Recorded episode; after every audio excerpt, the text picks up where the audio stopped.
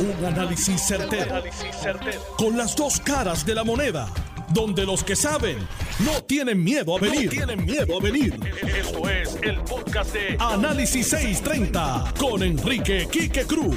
Buenas tardes, mis queridas amigas, amigos. También hay una información que salió que la FCC, la Federal Communications aprobó este viernes de forma unánime un subsidio de emergencia para que familias de bajos recursos puedan reducir su pago mensual de servicio de acceso al Internet.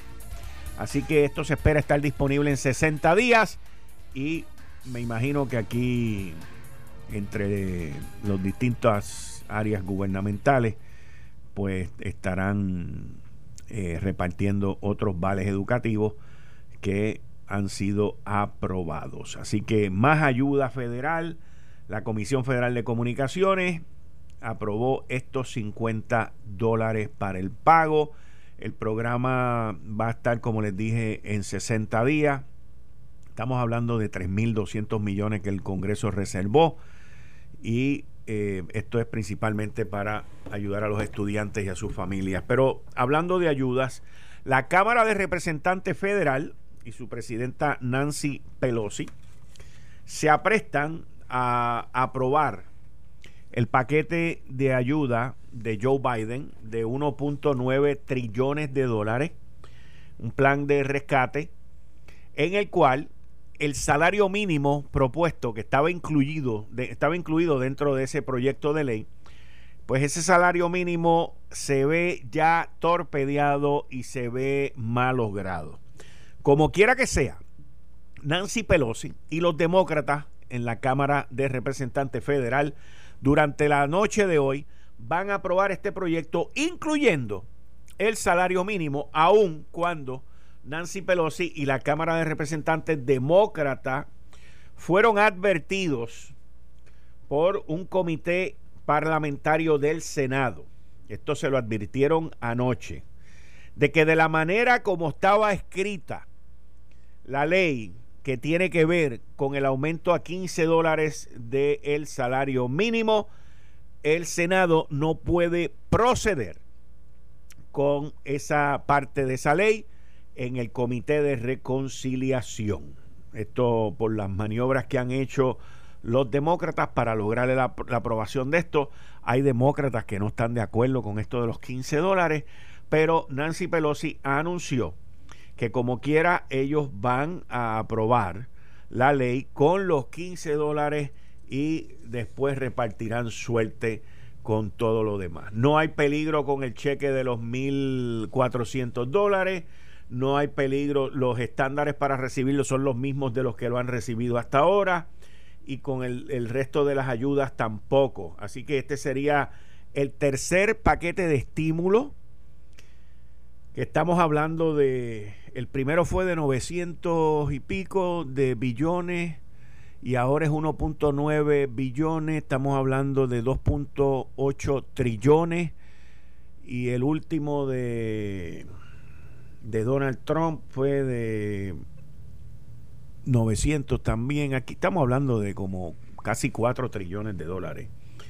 Sí, así mismo, así mismo es casi 4 trillones de dólares que se van a aprobar aquí. El de diciembre fue de 900 billones, más 900, son 1.800, más 1.9, casi 4 trillones de dólares cuando se apruebe esto que se han repartido en la nación norteamericana para mantener la economía y la gente viviendo como se merecen, mis queridas amigas, amigos. Así que si la Cámara aprueba eso esta noche, debemos de vislumbrar que más o menos como para mediados de marzo este proceso legislativo ya está ya esté finalizado y ahí los cheques van a arrancar rápido. Entonces, después que eso se aprueba, recuerden, tenemos que esperar a que el Tesoro de los Estados Unidos apruebe el plan de distribución que le va a mandar el secretario de Hacienda Francisco Pared, pero ya Francisco Pared lo tiene lo tiene ya planchado, hasta programado lo tiene para mandarlo para allá Así que eso es una cuestión de menos de 24 horas en donde estaremos esperando a que el tesoro conteste para entonces repartir el dinero.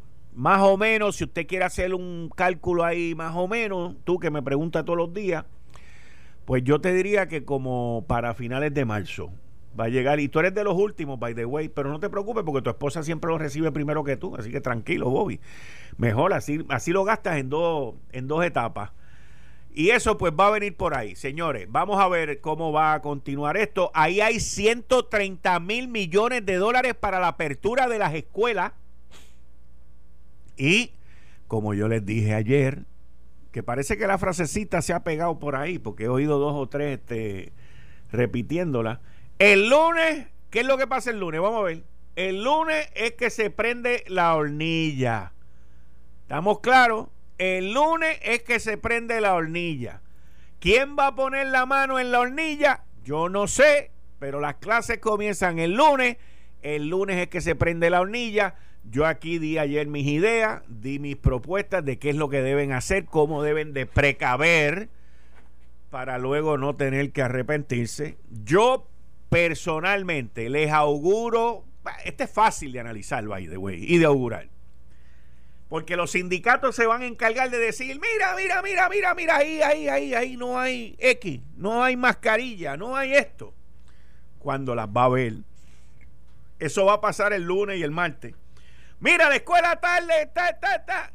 Hay que probar que lo que digan no es correcto la desinformación, especialmente la que hay en las redes sociales, y alguna gente que se dicen llamar prensa, que no son prensa, pero que forman unos líos brutales, hay que rebatirlos inmediatamente. Obviamente, si, está, si es rebatible, si metieron las patas, reconoce y remienda, pero hay que rebatir eso inmediatamente. Así que esta semana próxima va a ser una semana intensa por el inicio de clase. Va a ser una semana interesante por el inicio de clase y va a ser una semana inquieta con las tres I. Intensa e inquieta también. ¿Por qué? Por todo lo que tiene que ver con, el comienzo de clase. Y la secretaria designada de Educación, Elba Ponte Santo, sabe que su confirmación está pendiente de lo que ocurra del lunes en, adelante. No es de lo que ha ocurrido hasta ahora, es de lo que ocurra del lunes en adelante. Lamentablemente, en el Senado van a aguantar como han hecho con todas las confirmaciones, mis queridas amigas amigos. Hoy termina el mes de febrero. El lunes se van a cumplir ya dos meses. Entre lunes y martes se cumplen dos meses de este gobierno. Dos meses sin haber confirmado un solo miembro del gabinete. Dos meses sin haber aprobado ningún proyecto de ley, que yo con eso no tengo ningún problema. Pero son dos meses en donde usted tiene un gobierno que la constitución, excelente constitución, está siendo utilizada para politiquería, para no confirmar a nadie y dándole buscando. Esto, todo esto es para buscar que alguien resbale y meterle un cocotazo y no confirmarlo. Eso es todo. Eso es lo que, eso es lo que está pasando. ¿Ok? Así que dos meses se cumplen el próximo martes desde que esta administración comenzó y todavía no hay un solo miembro del gabinete confirmado. No hay motivos tampoco para no confirmar a nadie. No existen. No hay motivos tampoco para tanto retraso. El 99.9% de las investigaciones que está haciendo el Senado, que está haciendo la Cámara de Representantes, tienen que ver con cosas que ocurrieron en la administración o del renunciante Roselló o de la gobernadora constitucional Wanda Vázquez. No tienen nada que ver con la administración de Pedro Pierluisi Urrutia. Aunque ellos traten de mezclar una cosa con la otra, de que fue el PNP, de que fue aquel y fue lo otro, aquí la culpa y la responsabilidad es personalizada. Porque el mismo Partido Popular no reconoce ningún tipo de responsabilidad por el desmadre. Los más de 100 millones de dólares en cuentas por pagar y la destrucción que dejó Carmen Yulín Cruz Soto en San Juan. ¿Por qué no investigan sobre eso? El Partido Popular debería de investigar sobre eso. La delegación de, de, San Juan debería de investigar eso, lo que ocurrió en el municipio de San Juan. Sobre 100 millones de dólares en cuentas por pagar. Algunas de ellas están en corte, otras no. Y otra serie de reclamaciones millonarias, millonarias, que hay en corte por casos de hostigamiento laboral, por casos de despidos injustos y por otra serie de abusos en contra de los empleados. ¿Por qué no investigan eso? Yo estoy seguro que si el alcalde hubiese sido un estadista PNP, ya hubiesen ido al FBI, a la CIA, a la National Security Administration, al, al, US Army, a donde los rusos, los chinos y a donde Chávez a decirle que lo investiguen y que lo saquen. Pero si vamos a buscar responsabilidades, lo primero que tenemos que mirar es el desmadre que nos han dejado en nuestra capital, señores, nuestra capital. Que ahorita lo más probable que va a salir la EPA también a multar a Miguel Romero por toda la basura que ha tenido que sacar de San Juan. Ya usted verá, porque esas cosas son así. Esas cosas son así. Por toda la basura. Miguel Romero sería el hombre más rico si tuviese un vertedero. Esa es la verdad. Por toda la basura, el desyerbado, el, bueno, es, es una cosa insólita. Como un partido, como el Partido Popular Democrático y una alcaldesa popular pueden destruir una ciudad capital cosmopolita, bella, preciosa, llena de centros históricos. ¿Cómo la pueden destruir en cuatro años? Porque yo siempre he dicho que su primer catrenio fue bueno. Pero cómo han podido destruir la ciudad capital los populares, eso no lo investigan ni lo van a investigar jamás. Quieren investigar que si las pruebas, las vacunas, la vaina, las orobetas, investiguen también el desastre de San Juan. Sobre 100 millones de dólares en cuentas por pagar que dejaron allí. Pero eso es normal. Eso es normal en las administraciones populares. Yo todavía recuerdo cuando Luis Fortuño asumió la gobernación de una administración del Partido Popular Democrático que le dejaron más de 3 mil millones de dólares en cuentas por pagar. Eso todavía yo lo recuerdo. Por lo tanto, uno ve un patrón de comportamiento, pero también el patrón de comportamiento lo vemos con los medios, que esas cosas no las cubren, esas cosas no, no hacen nada. No, eso no es importante. Lo que ha pasado en San Juan el desastre que ha habido en San Juan, eso no es importante, eso no es importante. Que el Partido Popular sea cómplice de eso tampoco es importante. Que lo haya permitido y lo haya dejado que ocurriese tampoco es importante. Pero ahí tienen los resultados. Manuel Natal se los limpió a ustedes. Se los limpió. Se los limpió por lo que dejaron en San Juan. Para que venga entonces Miguel Romero a limpiar y a resolver el desbarajuste que han hecho. Esa ciudad esa ciudad está en quiebra, en quiebra.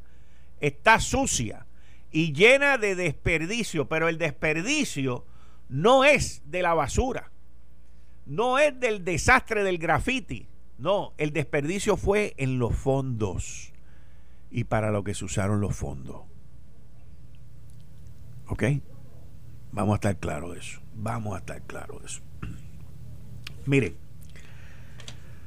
Hablando de lío, yo, yo les he comentado a ustedes aquí en este programa, desde después del huracán María, que la Autoridad de Energía Eléctrica lo que ha tenido en su departamento de facturación ha sido un desmadre. Y eso comenzó porque en la administración del renunciante Rosselló pusieron un individuo que ese sí que no sabía ni contar 2 más 4, 2 más 2 es 4. Tampoco sabía contar 2 más 4. Y ese individuo lo pusieron a cargo de servicio al cliente, que es el departamento que está a cargo de la facturación. Después de María, la Autoridad de Energía Eléctrica Fácil perdió más de mil millones de dólares en facturación. Lo que tuvieron era un desmadre allí. La persona que estaba la tuvieron que sacar. By the way, anda por ahí visitando municipios y todo eso con otros compadres. Y eh, sabe Dios en, en qué. Pero la realidad, eh, lo digo porque he visto la foto. La realidad, y tengo la foto tengo la prueba también de los compadres que andan con él también. la realidad de todo, eso es otro tema para otro día, pero la realidad de todo esto es que ese problema sigue, ese problema continúa y la autoridad ya ha perdido más de mil millones de dólares en no haberle facturado a la gente que le tenía que facturar. Y hoy sale el negociado de energía a decir que van a investigar la situación de la sobrefacturación. Y la Autoridad de Energía Eléctrica sigue cogiendo cantazo. Pero yo quiero que usted sepa algo. Si la Autoridad de Energía dejó de facturar por meses de meses, o facturó mal, o ahora está metiendo un cargo a los que le sobrefacturaron. La gerencia alta, la alta gerencia lo sabe. La Junta de Gobierno lo saben y lo han permitido. Aquí las cosas no se programan solas. Nunca se van a programar solas. Y tampoco tienen soluciones fáciles. Y esto si lo investigan correctamente, hasta ahora no han investigado un divino correctamente, pero si lo hacen correctamente, pues hallarán a los culpables y a los responsables. Que no lo dijeron por escrito, pero lo dijeron verbalmente. Así que vamos a esperar a ver qué es lo que dice el negociado de energía eléctrica, que tampoco es una entidad muy trililí ni muy tucutucu. Así que esperemos a ver. Miren, ya por fin llegaron las vacunas. Ya el gobierno anunció que este fin de semana va a ser una vacunación masiva. Usted esté pendiente de su turno, que si no lo tenía, pues ahora lo tiene. Busque la información, váyase a vacunar. Y vamos a continuar con esto. Llegaron decenas de miles de vacunas. Esta noche, en algún momento, esta tarde, se supone que la Food and Drug Administration apruebe la vacuna de Johnson Johnson, que la hace Janssen que sería la tercera vacuna que estaría disponible para los Estados Unidos y esta gente le van a meter 20 eh, millones de vacunas. Miren, esta mañana, esta mañana, la reina Isabel, la reina Isabel salió en las redes y dio un mensaje, ¿ok? Empujando la vacunación, diciendo que aquellos que tengan dudas que se vacunen. Y los que estén temerosos que se vacunen. Ella habló por primera vez de que ella había recibido un jab. Un jab, no, la palabra es como la del boxeo, pero a lo que ella se refiere es que había recibido su dosis de vacunación en una llamada por video eh, con oficiales de la salud británica que están llevando a cabo la vacunación, pues la monarca británica dijo que esta, llevar la vacunación es algo muy rápido, que no duele y que le exhorta a todos a que se vacunen. Me imagino que hay mucha resistencia ya, incredulidad y que hay que echar para adelante. Así que Johnson Johnson muy prontamente va a tener su vacuna eh, para que sepan, la reina Isabel tiene 94 años y ha sobrevivido, qué sé yo, cuántos líderes mundiales. Una cosa impresionante. Esta señora está ahí desde después de la Segunda Guerra Mundial. Pero la realidad es que esto es bien importante. Así que esta vacuna debe ser la de Johnson Johnson, debe ser aprobada hoy. Los científicos la están endosando y la discusión de la información, la data de los estudios eh, va a estar disponible y va, van a votación hoy eh, después de las 3 y 10 de la tarde, que es cuando comienza la reunión, como ha ocurrido en veces anteriores. Eh, estás escuchando el podcast de Noti1. Análisis 630 con Enrique Quique Cruz. 5 y 33 de la tarde de hoy viernes 26 de febrero del 2021. Tú estás escuchando Análisis 630. Yo soy Enrique Quique Cruz y estoy aquí de lunes a viernes de 5 a 7, como todos los viernes, con el amigo Gary Rodríguez. Gary, bienvenido a Análisis 630 todos los viernes a las 5 y 30. ¿Cómo estás? Saludos, Quique, a toda a ti, a toda la audiencia de Noti1 y al gran Serra que está ahí en los controles. Bueno, cuéntame, esta semana Vamos a empezar con el brinco de Alexandra Lúgaro al mundo capitalista. Y las noticias cambiando para tu querido amigo Manuel Natal. Se los tragó el bloque de poder, mi hermano.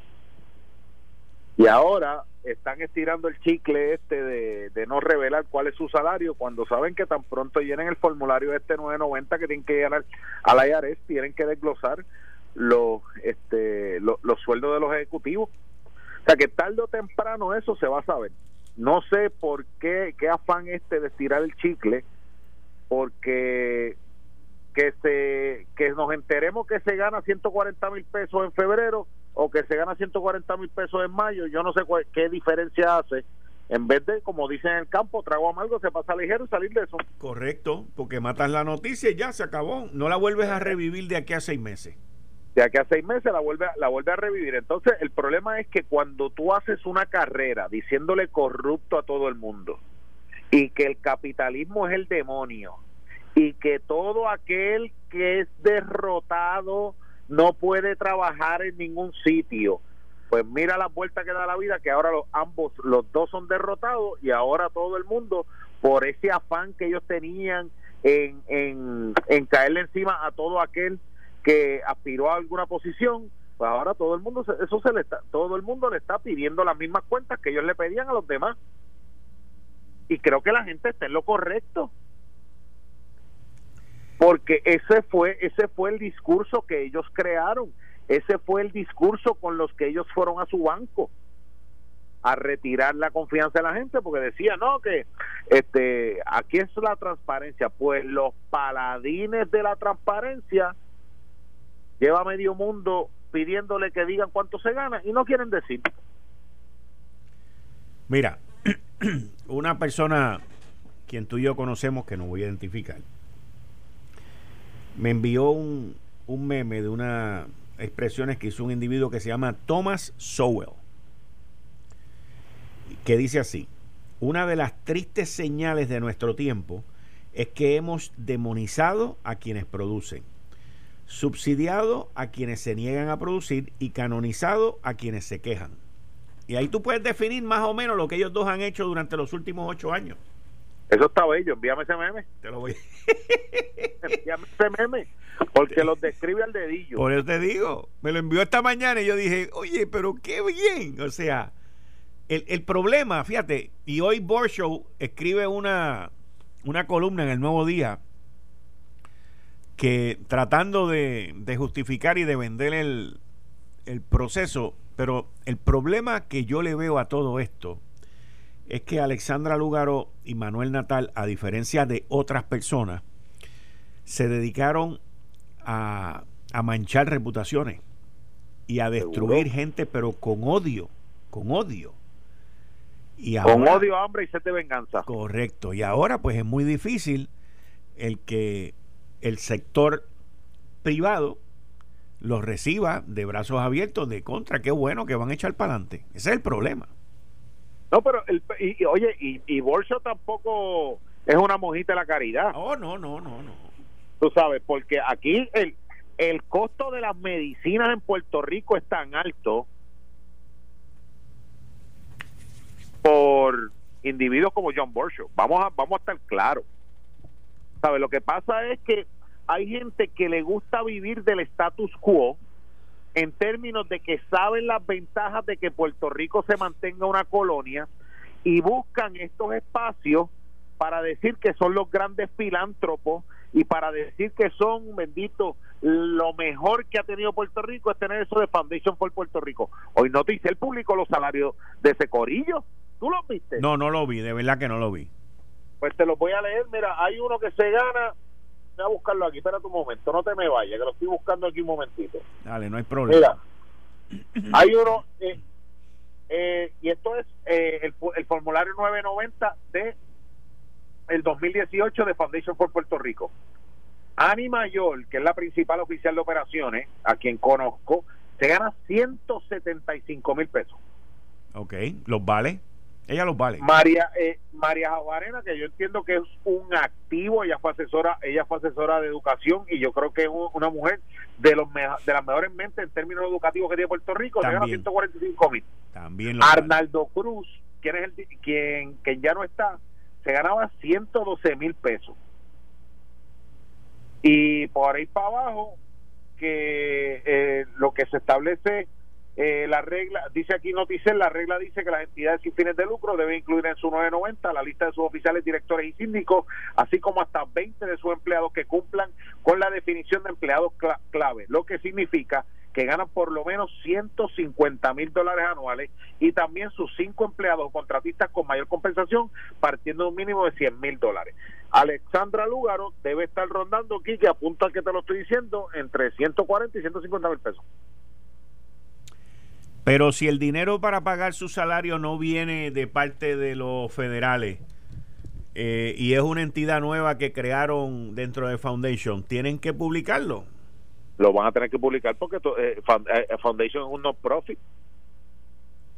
Y tú puedes tener distintos DBA, pero por el, por el mero hecho de que tú tengas un DBA en, en términos corporativos, no significa que tú no tengas que rendir contribuciones y tú no tengas que presentar los gastos y las ventas y las ganancias eh, que tuviste cuando te, cuando te toque rendir, porque acuérdate que eh, eh, como tú eres un non-profit y gozas de unas exenciones contributivas, tú no vas a tener Foundation for Puerto Rico non-profit y sin decir una entidad nueva que tenga que sea por profit debajo de Foundation, no lo vas a poder, eso no te lo permite.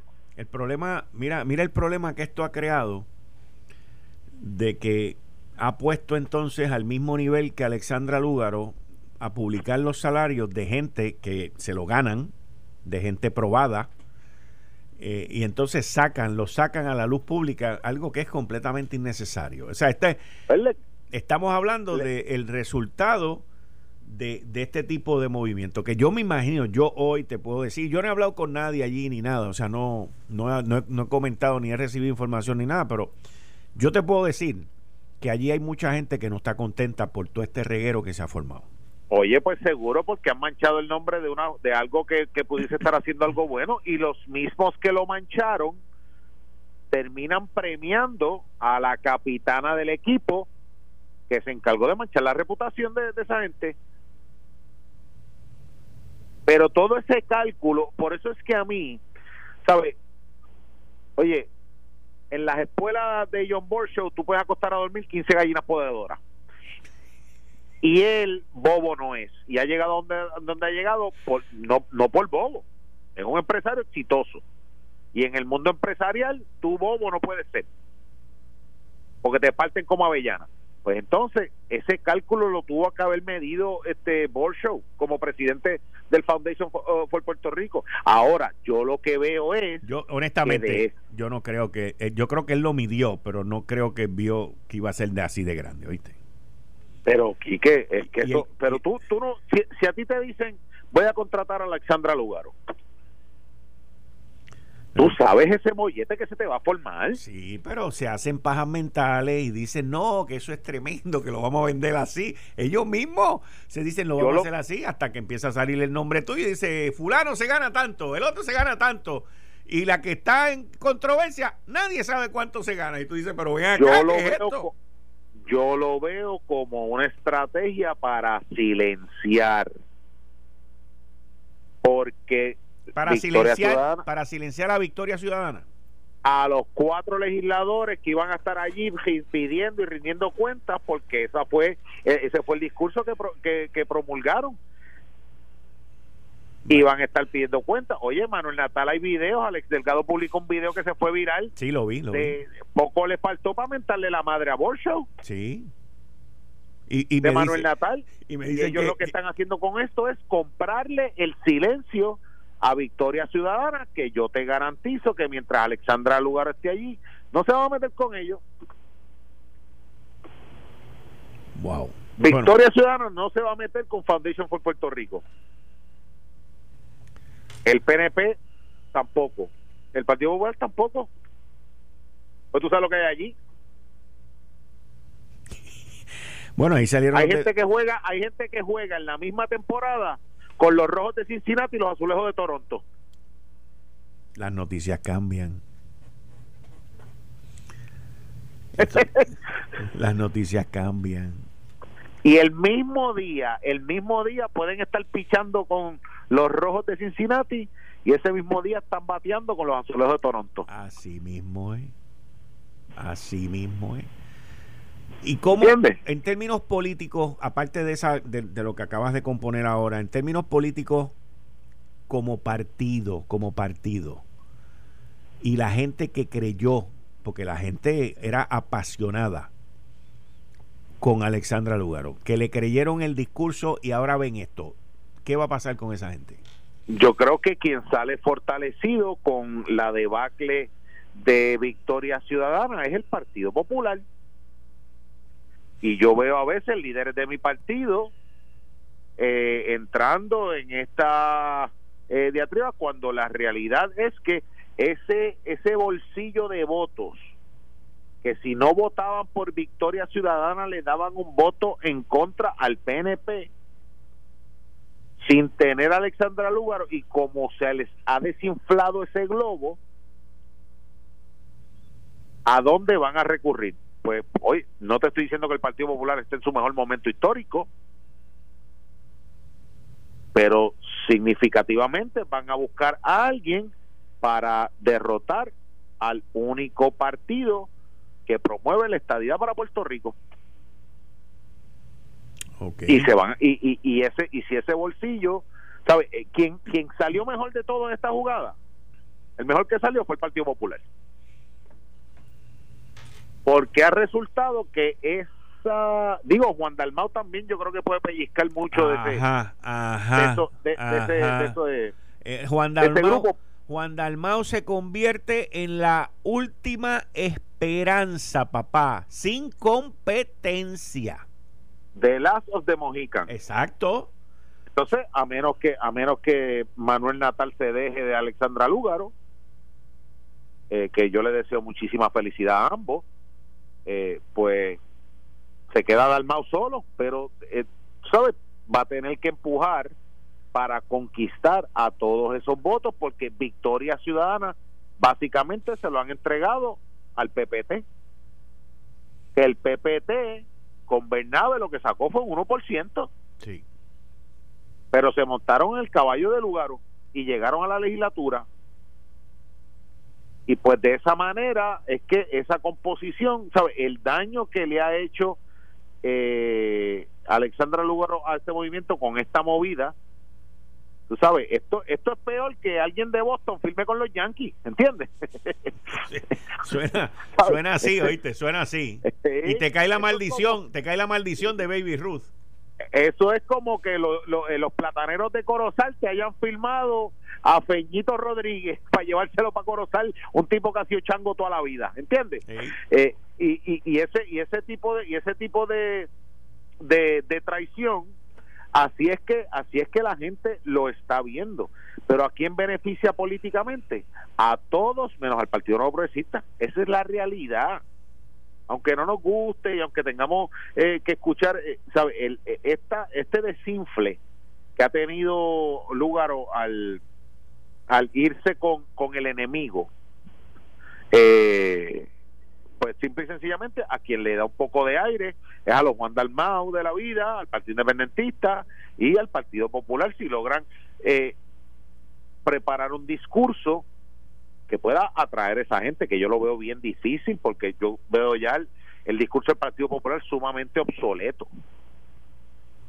Eh, y yo creo que ahora el PNP tiene que ponerse las pilas para eh, ser esa fuerza y poder pellizcar también de ese grupo, porque hay gente que, que creen en la, en, la, en la unión permanente con los Estados Unidos, que creen en la estadidad. Oye, hay 18% de estadistas que no votaron por el PNP y están regados entre Victoria Ciudadana, Proyecto Dignidad, entre el Partido Popular, porque la estadía sacó 52, 53% y Pedro Pierluisi lo que sacó fue un 34. Y el reto del Partido Nuevo Progresista, por eso es que eh, las expresiones de Larry Selhammer causaron tanto revuelo, porque el reto del PNP ahora es enamorar a ese 18% de estadistas que están fuera del PNP.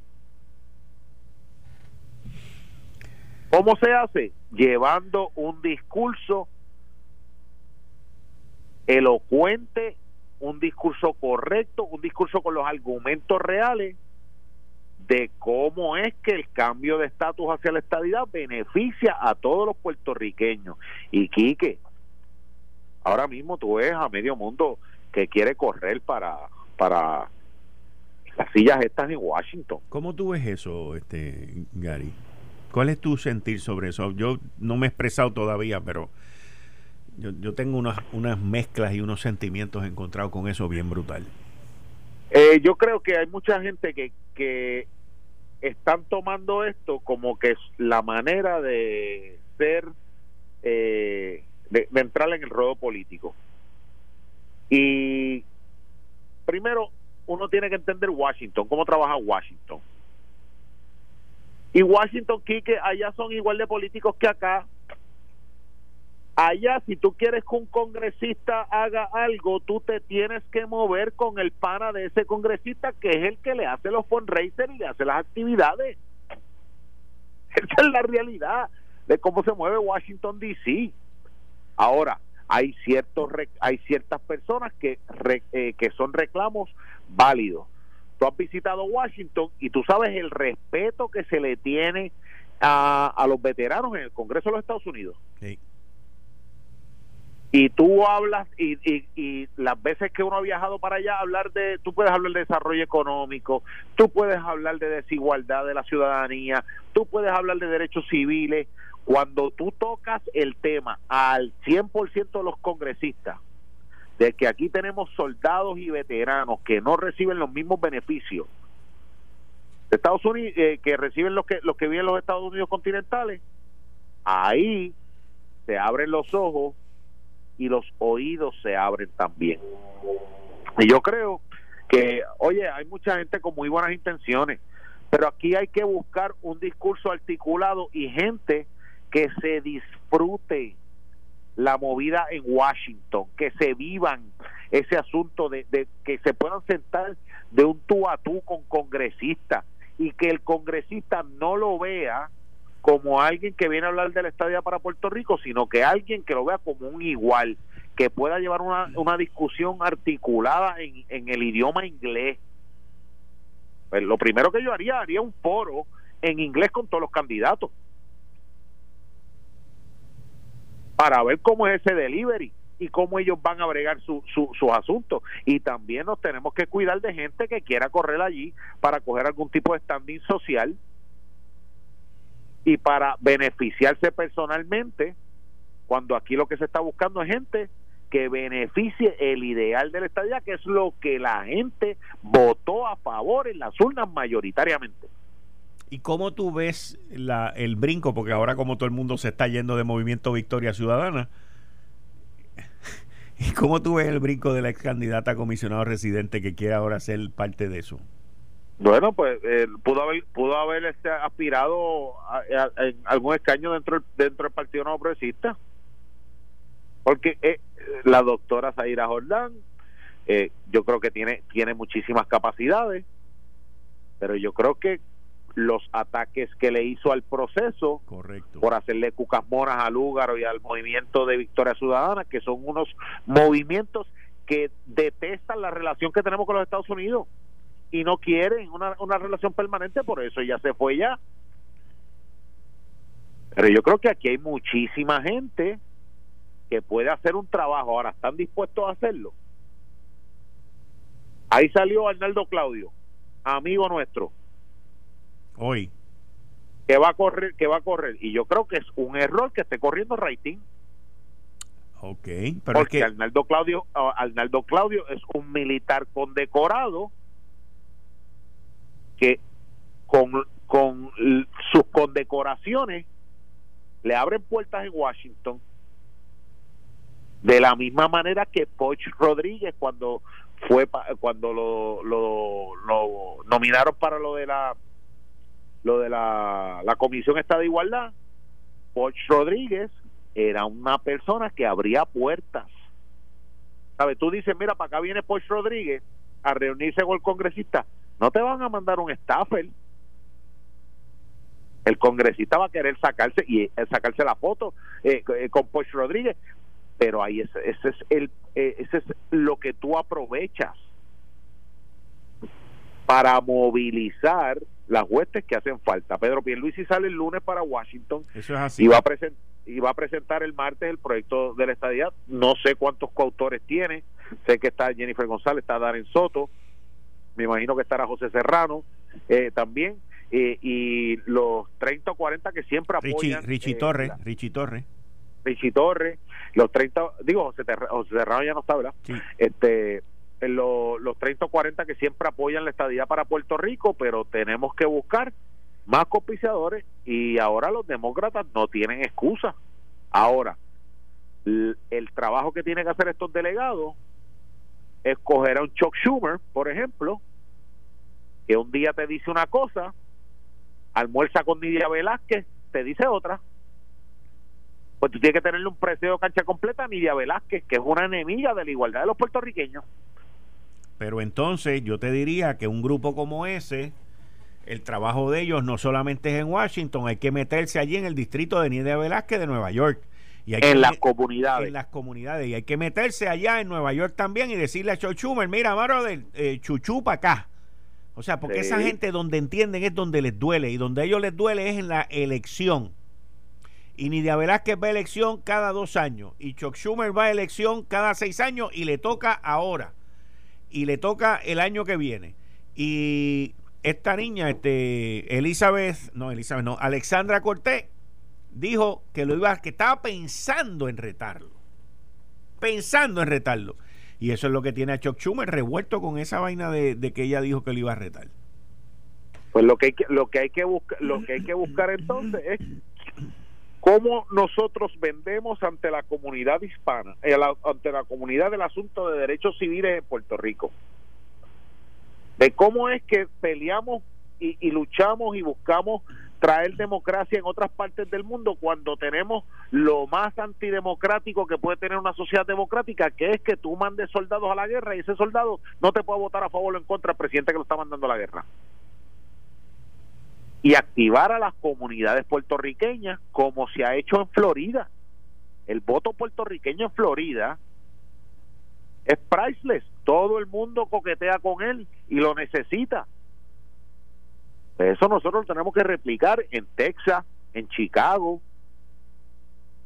y esa y esa y esa visión anticuada y si Nidia Velázquez no se pone para su número hay que buscarle un buen candidato en contra de Nidia Velázquez allí y hay que recogerle fondos para que haga campaña y se le, se le pueda meter en contra de Nidia Velázquez. Exacto. De la misma manera que Alexandro Ocasio lo hizo contra el que estaba allí. Da Crowley sí que era que era un mogul allí que nadie lo derrotaba y ella lo hizo. Pues si ella lo hizo, oye, y Alexandro Casio ha hablado a favor de... de, sí, pero, pero la agarró Nidia Velázquez y la convenció, yo vi un video. Porque nosotros, no, porque el movimiento estadista no se movió a tiempo porque teníamos nosotros que eh, apoyarla y educarla. Y yo y, y, y, que ella supiera que tenía el respaldo de la gente detrás pero se pusieron a caerle encima que era una izquierdosa que era todo ese tipo de cosas. Y, y teníamos una voz que es escuchada que favorecía la estadía para Puerto Rico. Que hubiese sido excelente porque se comunica con los jóvenes. Que hubiese sido un palo la perdimos. Que nosotros la cogiéramos para que yo vea acá, mucha, ven acá, mi amiguita, vamos aquí, ¿qué es lo que tú quieres? Vente para acá, para Puerto Rico. Vamos a, tú, tú puedes convertirte en nuestra nueva voz. Pero dejamos pasar las oportunidades, las oportunidades no tienen jabo aquí, que lamentablemente. gracias, Gary. Volvemos el viernes que viene. Muchas gracias. Ustedes Seguro que escucharon ahí a Gary Rodríguez todos los viernes aquí de 5 y 30 a 6 de la tarde en Análisis 630. Esto fue el, podcast de Notiuno. Análisis 630 con Enrique Quique Cruz. Dale play a tu podcast favorito a través de Apple Podcasts, Spotify, Google Podcasts, Stitcher y notiuno.com.